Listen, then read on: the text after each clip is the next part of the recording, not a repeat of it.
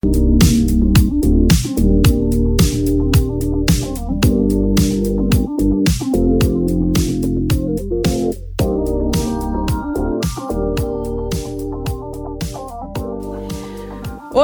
gente! Hoje é dia de Fala Rematia e o nosso assunto é legal, ó. Vamos lá, vamos prestar atenção. Penso, mas não coloco em ação. O que fazer? Nós recebemos algumas perguntas relacionadas a isso e é interessante que geralmente quando começa a se aproximar o fim do ano, a gente fica mais é, reflexivo com relação às metas que não aconteceram, né? E muitas delas estão no papel, mas a gente não consegue colocar em prática. E o que, que a gente faz com relação a essas metas? metas, né? É, eu costumo sempre falar o seguinte, que para uma meta sair do papel, ela precisa ser simples, ela precisa ser algo que a gente realmente quer e ela precisa que a gente invista tempo, dinheiro e conhecimento nessa meta. Só que geralmente a gente bota metas através de influências de outras pessoas. Então, o primeiro ponto para a gente observar é o seguinte: ok, a meta que não saiu do papel, ela não saiu por quê? Será que é algo que eu realmente quero? Será que eu não fui influenciada, né, no início do ano a colocar isso como algo determinante aí para o meu ano? Ou será que eu não investi tempo, dinheiro e conhecimento suficiente para que essa meta saísse do papel?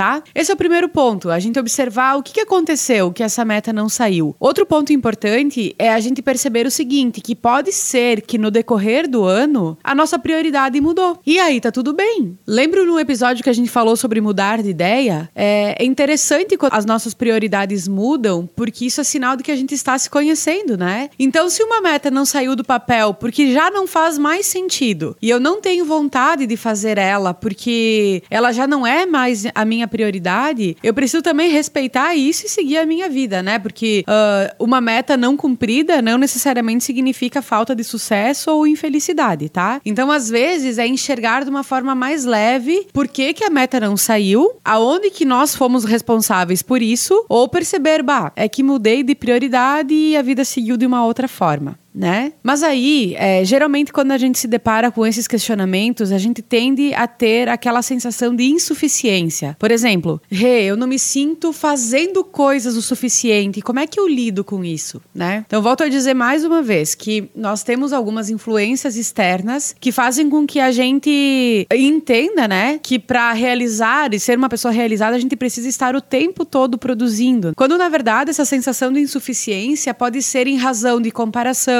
em razão de outras coisas que não tenham é, necessariamente é, a nossa influência nisso, sabe? Talvez nesse momento a gente está fazendo ou fez até agora tudo o que está ao nosso alcance.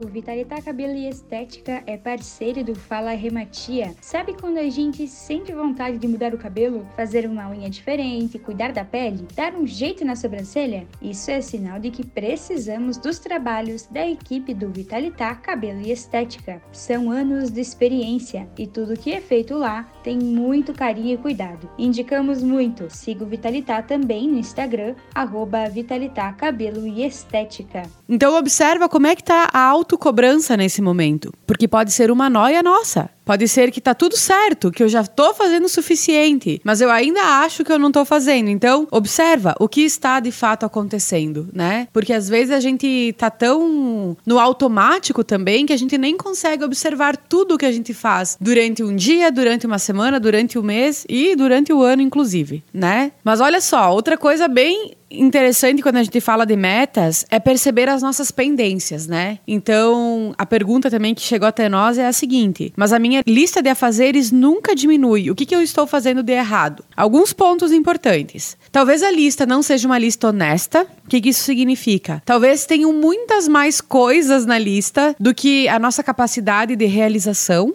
E o que, que isso gera? Isso gera muita frustração, isso gera uma sensação de incapacidade, baixa a nossa autoestima, a autocobrança vem à tona, né? Porque ao invés da lista diminuir, ela aumenta cada vez mais. Então, esse é um ponto. Será que as listas de afazeres que nós temos, né, no nosso dia a dia, são honestas ou não são? Nesse ponto, eu vou trazer um exemplo é, de uma cliente que passou pela rematia há algum tempo, assim. Mas a preocupação maior dela era a produtividade, ela não se sentia produtiva, ela vinha sendo cobrada cobrada pelo chefe dela, enfim. É, e ela quis resolver isso, né? Porque ela não estava se sentindo bem com aquela situação. A ponto de acreditar que ela tinha que sair da empresa é, porque ela já não estava mais dando conta, né? E aí a gente chegou numa mentoria que falamos justamente sobre isso. E o que, que ela me relatou? Que durante a semana ela escrevia, né? Ela fazia uma lista de afazeres, assim, com muitas coisas que já estavam iniciadas e colocando é, muitas outras coisas que precisavam de início naquela lista. Só que ela esquecia de deixar o tempo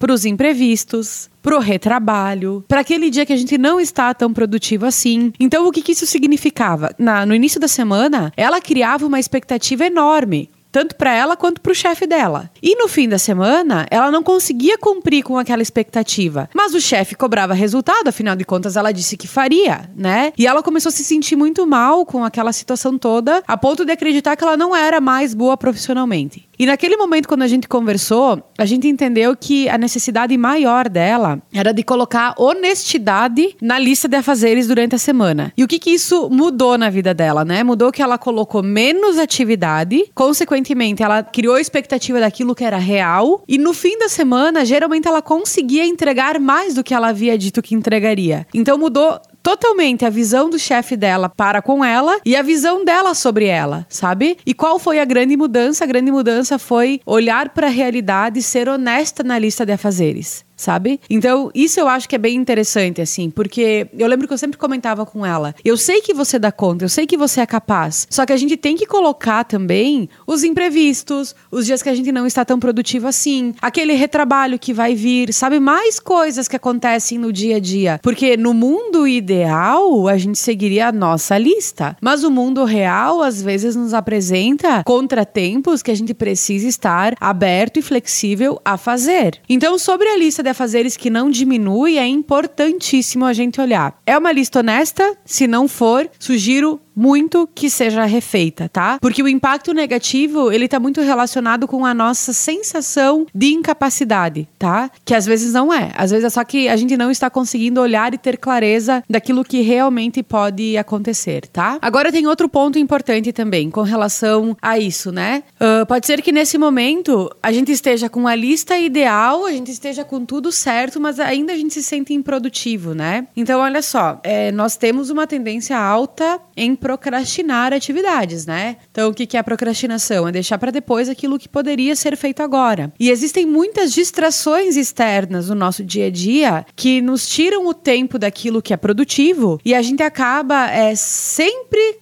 com a sensação de que a gente não finaliza as coisas que a gente começa, né? Então, a, a, minha sugestão é que a gente observe o que pode estar sendo um vilão da produtividade nesse momento, tá? O excesso de trabalho é um grande vilão. Por quê? Porque quando eu tô com muita coisa para fazer, o meu foco fica no problema qual que é o problema? É o excesso de coisas, né? Consequentemente, eu não consigo enxergar a solução para onde eu vou, o que, que eu vou fazer primeiro. Parece que tudo é urgente, parece que tudo é prioridade, né? É, então, o excesso de trabalho ele é extremamente prejudicial para nossa produtividade. Então, é importante que nesse momento a gente pare e observe. Será que tem alguma atividade que eu posso delegar? Será que tem alguma coisa que eu preciso dizer não? Né? É importante essa auto-observação, porque somos só nós que temos a capacidade de olhar para isso e entender aquilo que é bom ou não pra gente, né? Esse é um ponto. Outro ponto importante são as distrações externas, né? O que, que são as distrações que hoje estão mais evidentes? É, são as redes sociais. A gente sabe o quanto elas nos tomam tempo. Ao mesmo tempo que elas são ferramentas importantíssimas de trabalho, às vezes elas nos tomam aí uma meia hora, uma hora fácil. Porque é muito simples eu ficar. E tudo na rede social é feito pra gente ficar conectado, né? Então é muito fácil, às vezes, se eu não tiver essa consciência, de rolar ali o meu feed por horas e horas se eu não prestar atenção nisso. E a falha de comunicação também, pessoal. A falha de comunicação é um grande vilão da produtividade e isso está relacionado com tudo que eu falei até agora, né? Da gente dizer não, da gente entender qual que é o nosso limite e, consequentemente,